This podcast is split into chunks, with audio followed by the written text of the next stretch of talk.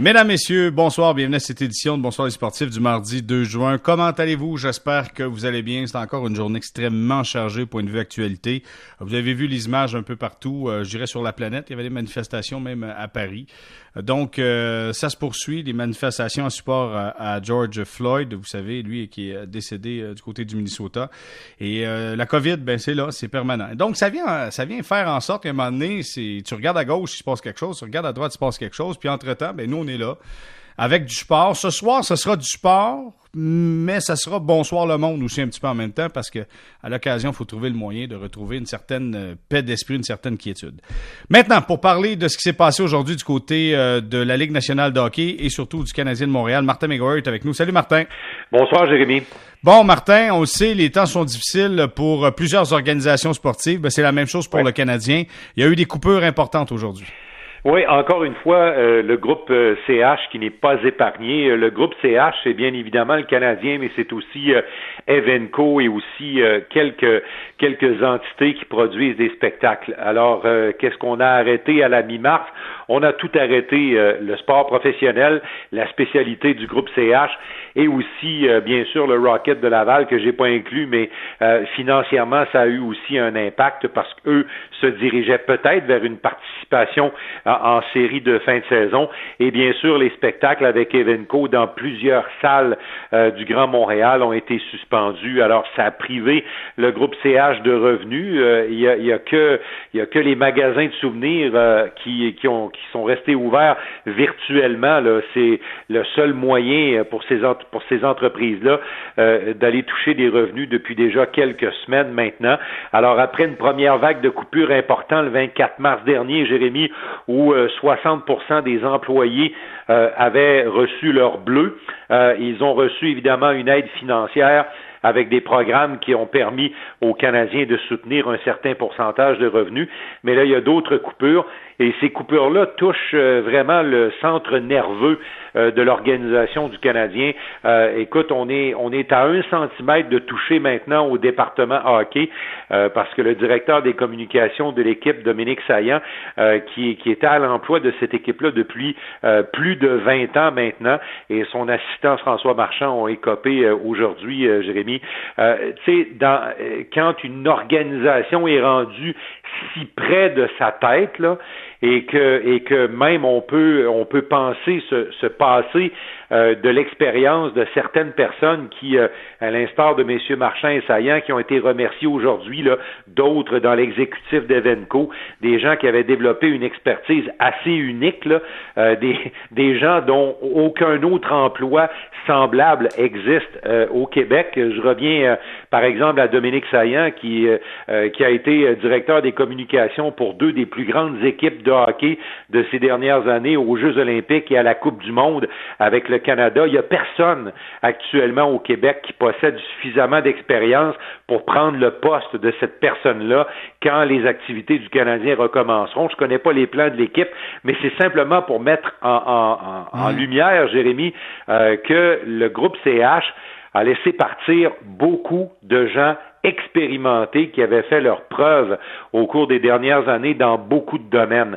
Alors, euh, est-ce que c'est dire que l'entreprise a des difficultés très sérieuses? Je pense que c'est ce qu'on peut comprendre à la lumière des décisions qui sont prises actuellement.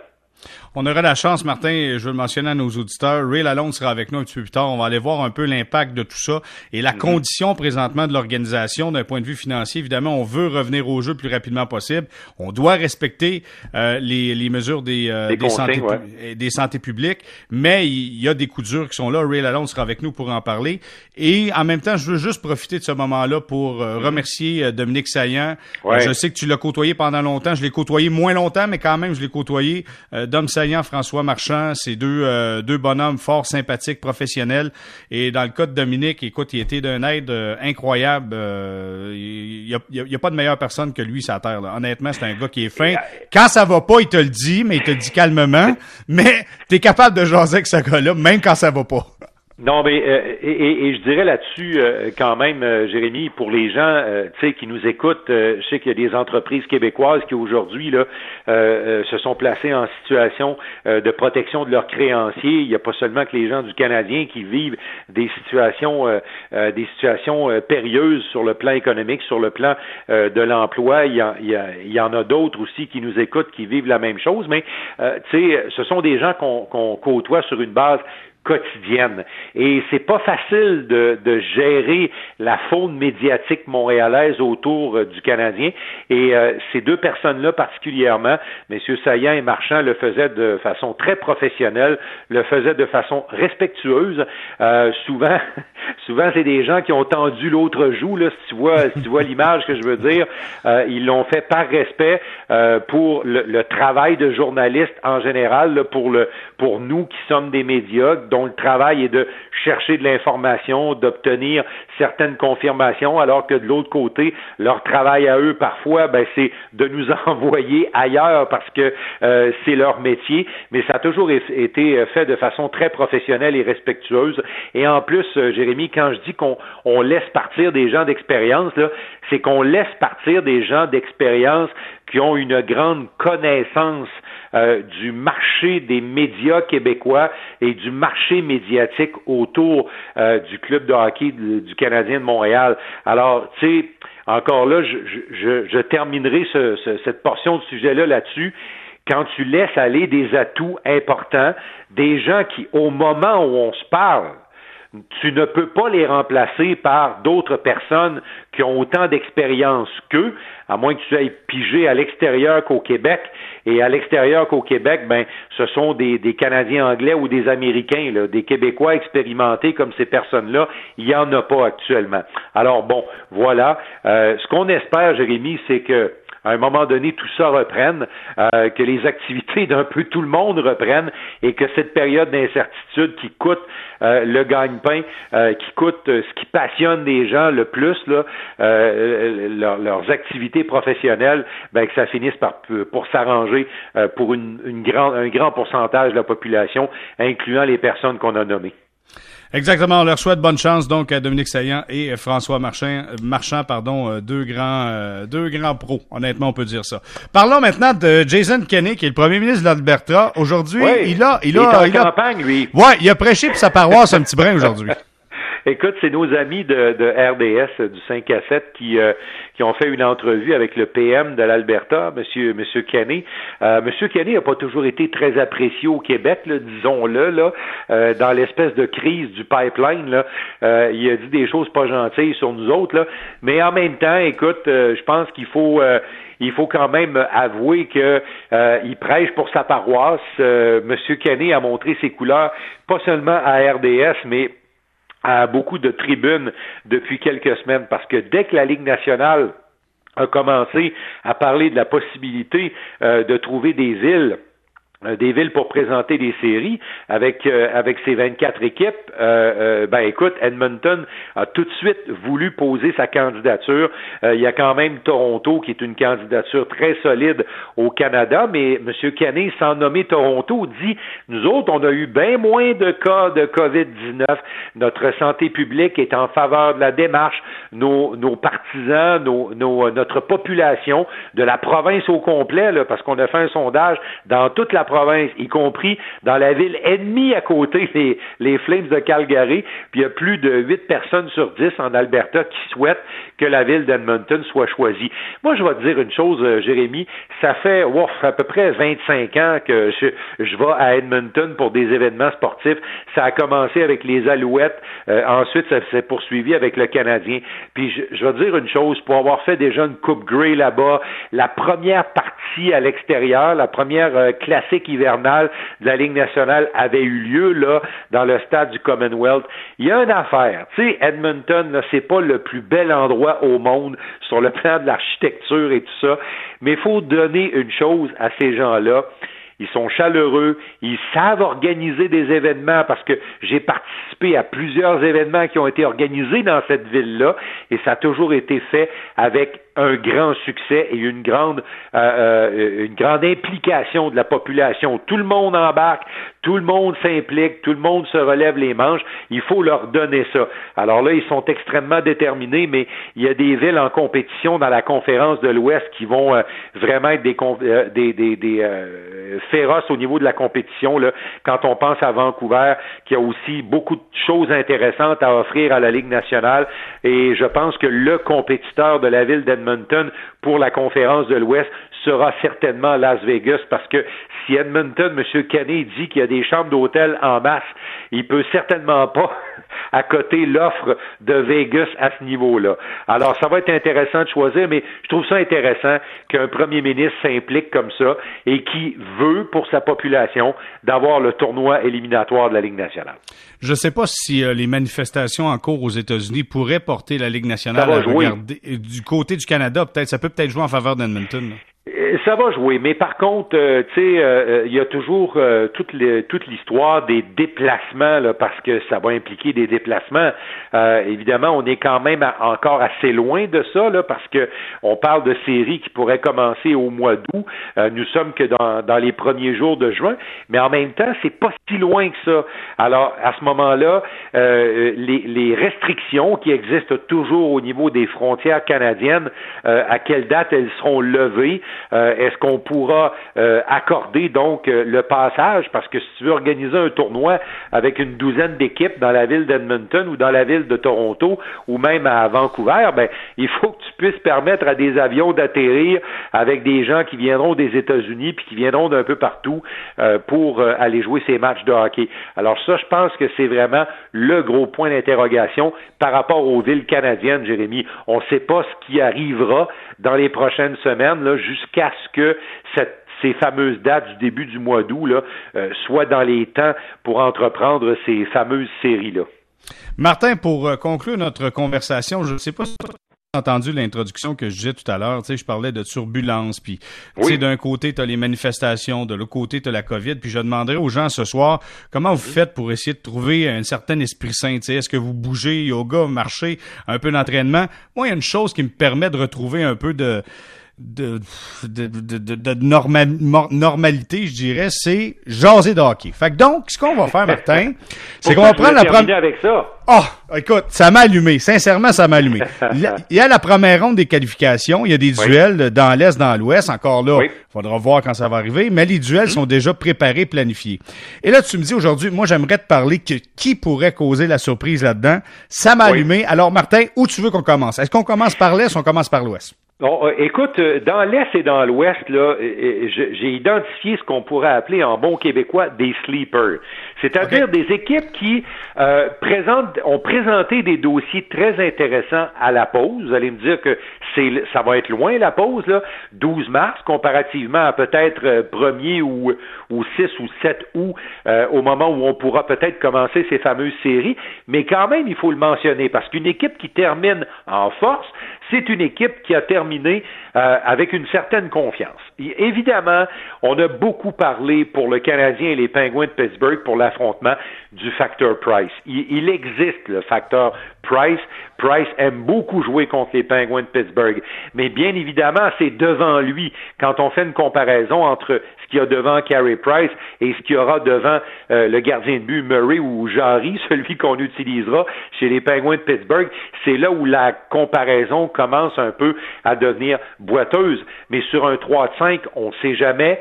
Euh, le Canadien globalement, aime jouer contre les Pingouins. Le Canadien s'est fait battre contre les Pingouins, mais ne s'est pas fait souvent déclasser. Il y a comme quelque chose dans l'air. Les Pingouins, c'est une équipe qui patine puis qui aime jouer au hockey, et le Canadien patine puis aime jouer au hockey. Alors, il y a peut-être potentiellement, en tout cas, un sleeper de ce côté-là concernant le Canadien de Montréal. Dans l'Est, moi, je vois deux équipes qui pourraient mêler les quatre. Entre autres, les Panthers de la Floride. Mm-hmm.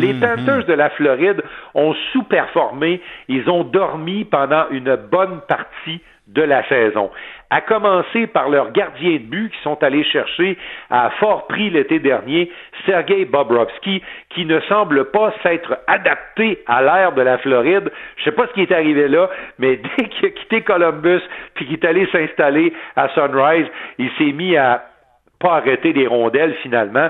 Alors, quel, quel est le Bobrovski qu'on verra dans la série contre les Highlanders? Les Highlanders étaient en train de, excusez l'expression, de se dégonfler lorsque la date est arrivée, la, fatidique, la date fatidique du 12 mars, où on a, excusez l'expression, tiré la plug sur les activités en raison de la COVID. Les Highlanders piquaient du nez à ce moment-là. Les Panthers de la Floride, c'était pas génial. Ils jouaient pour 500. Mais Huberdo, Barkov, Hoffman, Dadonov et Bobrovski, lequel des deux Bobrovski, celui du début de l'année ou celui des dernières années à Columbus, je pense que les Panthers de la Floride sont équipés pour passer cette ronde de qualification. Puis après, c'est une équipe très talentueuse et elle est redoutable. Je vais aller dans l'Est euh, euh, également parce qu'il y a une autre équipe qu'il faut, qu'il faut surveiller. Ça pourrait être une équipe Cendrillon et je parle des Rangers de New York. Il y a toujours eu un aura autour des Rangers de New York, un peu comme les Bruins, un peu comme les Blackhawks de Chicago, comme le Canadien. C'est une équipe qui a déjà gagné. Euh, c'est une équipe qui est en reconstruction, mais l'incroyable performance de Mika Zibanejad combinée au, euh, à, à l'excellence de Panarin cette année, tous les deux, Jérémy, là, c'est 170 points. Et imagine-toi, Zibanejad a été blessé. S'il n'avait pas été blessé, on, serait tout près des 200 points avec ces deux joueurs-là combinés cette année. Euh, ils avaient une fiche au-delà de 500. Et la carte cachée de cette équipe-là, c'est un dénommé Igor Shesterkin, le jeune gardien de but très prometteur des Rangers, qui avait au moment de la pause un pourcentage d'efficacité à 932 et une fiche de 10 victoires, deux défaites en temps régulier. Et devant lui, une défensive jeune, dynamique, avec euh, des gars supportés par de, quand même d'assez bons vétérans, mais une équipe qui peut mêler les cartes et qui va affronter les Hurricanes de la Caroline. Les Hurricanes ont une offensive assez redoutable. C'est une équipe assez bien balancée, mais les Rangers sont équipés pour donner, faire beaucoup de tort aux Hurricanes de Caroline. Bon, OK. Là, Martin, tu m'as nommé toutes les séries, à part la série que je voulais te nommer. Moi, je, tu sais, ça sera pas une grande surprise si, advenant mm-hmm. le cas Toronto bat Columbus ou Columbus bat Toronto. La seule chose, c'est que pour Toronto, ça sera une méchante débarque si jamais on n'est pas capable de passer la ronde de qualification. On a un gros club. Défensivement, c'est difficile, mais Columbus, pour moi, pourrait causer tellement de surprises dans ces séries euh, de la Coupe Stanley parce que c'est un club, John Tortorella, Écoute, c'est un club qui, malgré le départ de ses vedettes, a trouvé le moyen d'offrir du hockey inspiré puis du hockey inspirant également. Moi, je, je, ça me fera plaisir de dire que, que tu as eu raison si ça arrivait, mais moi, je ne pense pas que les Maple Leafs de Toronto vont s'incliner devant les Blue Jackets de Columbus. L'autre surprise, Jérémy, potentielle, le sleeper, pour moi, sont les prédateurs de Nashville qui avait placé les prédateurs de Nashville hors des séries avant le début de la saison, au mois d'août, au mois de septembre, mhm. quand on fait des prédictions? Dis-moi qui avait prédit que les prédateurs seraient hors des séries, à peu près personne. On les voyait peut-être même comme des prétendants à la Coupe Stanley. Eux, là, tu sais, quand tu dis que les planètes sont alignées tout croche, là, c'est exactement ce qui est arrivé cette année. À part Roman Yossi, euh, qui sera vraisemblablement un candidat très sérieux euh, pour le trophée Norris, peut-être même le gagnant du trophée Norris, les autres les autres joueurs clés de cette équipe-là ont tous euh, sous-performé. Forsberg, 21 buts. On lui en prédisait peut-être 40. Matt Duchesne, seulement 13 buts. Et Ryan Johansson, seulement 14 buts. Pekka Riné. Pekka vieillit c'est quand même un gardien qui va être en santé et reposé lorsque tout ça va recommencer. Et c'est un gardien qui a beaucoup d'expérience des séries et qui a eu beaucoup de succès en série. Disons-le, il y est allé euh, jusqu'à la finale de la Coupe Stanley contre les Penguins de Pittsburgh. Même si on l'a blâmé, là, Pécariné, il y a du millage. Et ils vont se frotter aux Coyotes de l'Arizona.